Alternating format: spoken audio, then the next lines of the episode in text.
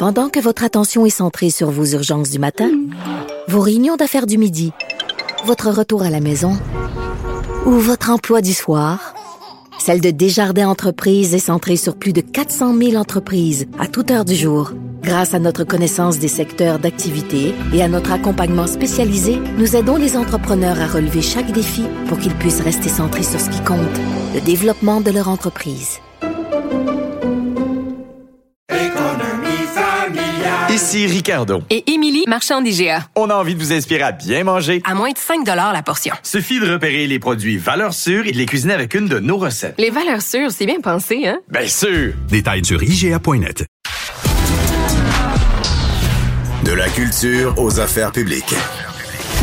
Vous écoutez Sophie Durocher. Cube Radio. Vous connaissez Pascal Bérubé, bien sûr, député de Matane Matapédia pour le Parti euh, québécois, mais c'est aussi un simple citoyen. Et le simple citoyen a réussi à quitter l'enfer du tabagisme depuis maintenant un mois. On lui parle parce que c'est le cadre de la semaine pour un Québec sans tabac qui a commencé dimanche dernier. Monsieur Bérubé, bonjour. Bonjour. On se connaît dans la vie de tous les jours, vous et moi, euh, cher Pascal, et vous étiez un gros fumeur. Vous sortiez constamment de la maison pour aller fumer sur le balcon ou à l'extérieur. Comment on fait pour passer d'un gros fumeur à un non-fumeur? La nécessité, et dans mon cas, j'ai eu une opération euh, en décembre dernier qui nécessitait d'arrêter de fumer pour favoriser la guérison. Donc, j'ai arrêté avant cette opération, j'ai arrêté après, et j'ai continué sans aucune aide médicale, sans aucun produit, uniquement avec la volonté. C'est comme ça que c'est arrivé. Mais il est juste de dire que je fumais abondamment depuis des années. D'ailleurs, maintenant, mon statut de fumeur est révélé. Euh, C'était bien connu de mes proches. Ça a commencé à l'université. J'ai pas commencé à 13 ans, caché dans la cour d'école. J'ai commencé plus tard. Je pense que ça coïncide avec mon parcours politique où il y avait énormément de fumeurs à l'époque. Et là, ben, ça fait plus d'un mois. C'est pas parce qu'il y a le, mois d'arrêt du tabagisme que je vais arrêter. Et ça va bien. Je suis étonné que il n'y a pas de rechute. Je pense que c'est la bonne. Mais moi, j'avais pas de volonté d'arrêter. J'adorais fumer. Mais c'est comme ça. Et puis pour ma santé, avant Noël, j'ai parlé d'antécédents familiaux qui faisaient en sorte que je craignais euh, pour, euh, pour l'avenir. Et un des facteurs aggravants de ces antécédents familiaux au plan de la santé, c'est le tabagisme. Alors, c'est la nécessité, c'est beaucoup pour la santé, essentiellement pour ça que j'ai arrêté et que j'entends continuer. Oui, et euh, mais la raison pour laquelle vous en parlez euh, publiquement, c'est pour sensibiliser les gens. Alors que vous nous dites que vous avez commencé jeune, si vous pouviez parler à un jeune québécois, mettons de votre circonscription, la Matane Matapédia, euh, qui a le goût d'aller euh, se chercher un paquet de cigarettes, vous lui diriez quoi, Monsieur Bérubé? Ben, évidemment, la santé, c'est-à-dire que sur une longue période, les problèmes s'accumulent. Et il y a il y a, je dirais, plusieurs choses qu'on réalise avec le temps. Par exemple, ça coupe le souffle, on est moins prompt à des activités physiques, on s'essouffle facilement. Le coût, c'est extrêmement coûteux. Si je compare avec l'époque où on achetait ça, dans mon cas, à 25 sous la cigarette au secondaire, dans la rangée des casiers, c'était une somme importante pour l'époque. Maintenant, on est bien au-delà de ça. Au plan social également, vous l'avez évoqué, Sophie, on a eu l'occasion, euh, quand c'est la croûte à quelques reprises, l'idée de quitter la table pour aller fumer, s'isoler, c'est pas très bien. Il y a l'odeur, ma conjointe me l'a rappelé à quelques reprises, parce que aussi, on peut fumer dans un couple où l'autre n'est pas fumeur. Alors, il, y a, faut s'accommoder de ça. Alors, elle ne, mettait, pas de pression sur moi, mais je chantais bien que c'est que c'est pas quelque chose qui l'enchantait. Donc, il y a toutes ces raisons-là et ben, les avantages de fumer sont, sont, sont tout assez minces. Pour certains, il y a un côté un peu romantique à ça. Lorsqu'on milite dans un parti politique où le père fondateur était un des plus grands fumeurs qu'on a vu à la télévision. René Lévesque. Oui, c'est ça. Il y avait le côté, euh, il y avait le côté si je suis indépendantiste puis que euh, j'aime j'aime petit poil, je vais faire comme petit poil, donc euh, je vais me mettre à, fumer moi aussi. du côté des. Monsieur Parizeau et, à peu près même Madame vrai? me racontait un jour que qu'à l'époque il y avait des immenses cendriers au Conseil des ministres pour chacun des ministres. C'était l'exception ceux qui ne fumaient pas, hommes et femmes. Alors c'était une autre époque. Et puis bon, peut-être que j'étais euh, un, héritier, il euh, n'y a pas de quoi se réjouir de cette époque-là. quand vous disiez euh, les différents arguments contre la cigarette, vous évoquez le fait d'avoir une conjointe qui elle ne fume pas. je peux, je peux, je peux vous le dire là. Mon, mon, mon chum a fumé pendant une petite période. Embrasser un fumeur, c'est comme lécher un cendrier. C'est dégueulasse. Donc, l'image est très l'image est très forte. Évidemment, c'est ça plaît pas à, tout le monde. Et puis il y, a, tellement de, façons que la société nous fait nous démontre que ça n'a aucun sens. Aller fumer lorsqu'il fait très très froid dehors. L'Assemblée nationale, par exemple, quand je suis arrivé en 2007, il y avait énormément de fumeurs. Il y avait même des fumoirs à l'intérieur du Parlement. Et la hein? loi, pourtant, avait été passée. Oui, la loi avait été passée. Je pense que c'est 2004. Je suis pas sûr pour les restaurants. Mais 2007-2008, il y a des immenses fumoirs intérieurs dans chacun des coins de l'Assemblée nationale. Je me souviens très bien de ça. Et la loi était passée pour le reste du Québec. Je ne pense pas révéler quelque chose qui est faux. Là. À vérifier.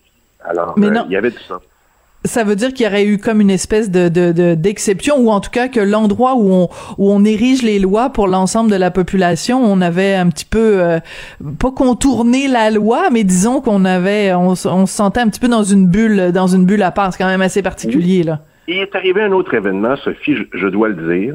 Oui. Je ne vais pas me tromper sur la, la date, je crois que c'est 2019. Alors, TVA, qui a euh, son, son bureau parlementaire de l'autre côté du Parlement, avait braqué sa caméra sur ce qu'on appelle la porte 6. C'est la porte entre les députés et le personnel politique. Et où se massaient les fumeurs. Et là, ils ont pris des images qu'ils ont diffusées. Je pense que c'était le 23 ou le 24 juin, je me sais très bien. Et là, on peut dire, voici tel député qui est fumeur, voici tel député qui est fumeur, voici. Et dans bien des cas, il y a des proches qui l'ont appris. Alors là, c'était comme la razzia. et plein de gens ont été identifiés. Ça a donné un coup, ça aussi. Euh, parce que il y a aussi des gens qui le cachent. Hein. Moi, c'est connu dans ma circonscription que je suis fumeur. Les gens de ma, circonscription euh, le savent et ils m'encouragent, m'en tiennent pas rigueur. Mais dans d'autres cas, il y en a qui l'ont, découvert. Mm. Donc euh, votre image en a pris en a pris pour un pour un petit coup. Donc maintenant un mois non fumeur. Donc c'est pour ça que vous en parlez publiquement pour dans le cadre de cette semaine pour un. J'en parle, mais en fait j'en ai parlé sur mon ma page Facebook. Euh, bon, non pas, j'ai pas sollicité d'entrevue, j'en ai fait quelques-unes, mais et, je veux pas être moralisateur non plus. Je parle de mon cheminement. On verra sur la durée si, euh, si c'est toujours le cas. Je crois que oui, mais il y a vous avez un cas avec moi de quelqu'un qui ne voulait pas arrêter de fumer parce qu'il l'appréciait beaucoup fumer. Et qui est arrivé à un événement dans sa vie, c'est-à-dire la santé, où là, il y avait un choix à, prendre entre la, guérison après une opération, puis la poursuite d'une santé qui est, pour un homme qui aura bientôt 47 ans, qui est, souhaitable, ou continuer de fumer. Et euh, lorsqu'on fait la somme des avantages et des désavantages, c'est évident qu'on peut abandonner de fumer, et puis on peut, euh, on peut faire d'autres choses. Hein. On peut rester à l'intérieur avec les convicts. Oui, c'est ça. C'est quand même plus agréable. Donc, on, fait une entrevue euh, plus plus légère, mais quand même, je peux pas avoir euh, Pascal Bérubé, député de Matane Matapédia, et ne pas lui parler de la situation euh, politique actuelle. On est vendredi et il y a le vendredi donc des rencontres virtuelles avec les les différents partis d'opposition. Vous en avez déjà vécu quelques-unes de ces rencontres-là? Ça se passait comment, Monsieur Bérubé? Non seulement je les ai vécus, mais je les ai initiés. Alors, dans la première vague, on parle, oui, absolument, printemps 2020, j'avais demandé au premier ministre qu'on ait des entretiens euh, une fois par semaine. Finalement, c'est devenu deux fois par semaine avec le premier ministre pour discuter de la situation, euh, qu'on puisse parler de, nos propositions, mais aussi des critiques. Donc, ça durait une heure. Le premier ministre était là. Il y avait Pierre Arcan pour le Parti libéral et Manon Massé qui est moi. Comment ça fonctionne? Le premier ministre nous fait un peu un tour de table nous écoute à tour de rose, prend des notes. Évidemment, c'est intéressant, mais il faut savoir les limites de l'exercice. Donc, le premier ministre ne nous consulte pas, ne nous donne pas d'informations privilégiées, retient les critiques en circuit fermé et retient les bons coups en circuit fermé aussi. Alors, pour lui, tout est positif et ça lui permet de dire aussi, ben, écoutez, je, consulte l'opposition. Pour nous, si on n'y va pas, on se fait mm-hmm. dire qu'on ne participe pas, mais en même temps, c'est pas c'est pas la, vraie affaire. Alors, ça a duré un certain temps, ça a arrêté, ça a repris. Je comprends l'exaspération de Dominique Anglade. Ses arguments mm. sont bons, c'est le choix qu'elle a fait. C'est sûr que de sortir, c'est plus visible que de rester. et de se plaindre. Paul Saint-Pierre Plamondon va continuer d'y aller, mais on connaît les limites de l'exercice. Et puis, on, avait une photo, on avait des quatre chefs en ligne, mais on se doute bien qu'il y avait beaucoup de monde sur la ligne. Au bureau du premier ministre, il devait être plusieurs à écouter, à prendre des notes.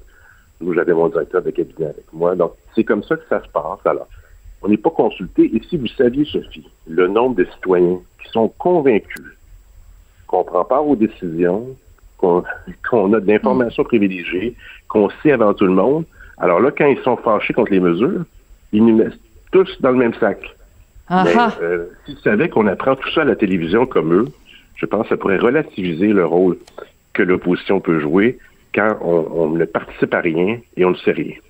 Voilà. Et euh, ce serait peut-être bon de rappeler de temps en temps, et en fait le plus régulièrement possible au gouvernement Legault, que dans le mot opposition, il y a aussi le mot opposition. si on fait partie des partis d'opposition, c'est pour s'opposer. Très juste. Il faut rappeler que François Legault Rapidement. a été en opposition de 2012 à 2018 et il n'était pas reposant. Un jour, euh, je retracerai quelques extraits. Vous allez voir qu'il a peut-être oublié cette période. Exactement. Donc, Pascal Bérubé, c'est un plaisir euh, de vous parler. Merci pour votre message, euh, non pas moralisateur, mais inspirant pour euh, convaincre différentes personnes d'arrêter le tabac. Il y a quand même 13 000 personnes qui meurent chaque année au Québec à cause du tabac. Donc, c'est important d'en parler. Vous êtes député de Matane Matapédia pour le Parti québécois. Merci beaucoup, Monsieur Bérubé. Merci pour l'entretien. En tout cas, on peut dire que en politique, euh, la preuve que c'est vraiment un show de boucan, c'est que même les députés qui sont des gros fumeurs décident à un moment donné d'arrêter. En tout cas, notre émission n'est pas un show de boucan. Je voudrais remercier Dominique Plamondon à la mise en nom de la réalisation et merci à Florence Lamoureux à la recherche. Merci à vous d'être là, fidèle au poste chaque jour à Cube. Passez une excellente fin de semaine et on se retrouve avec grand plaisir lundi.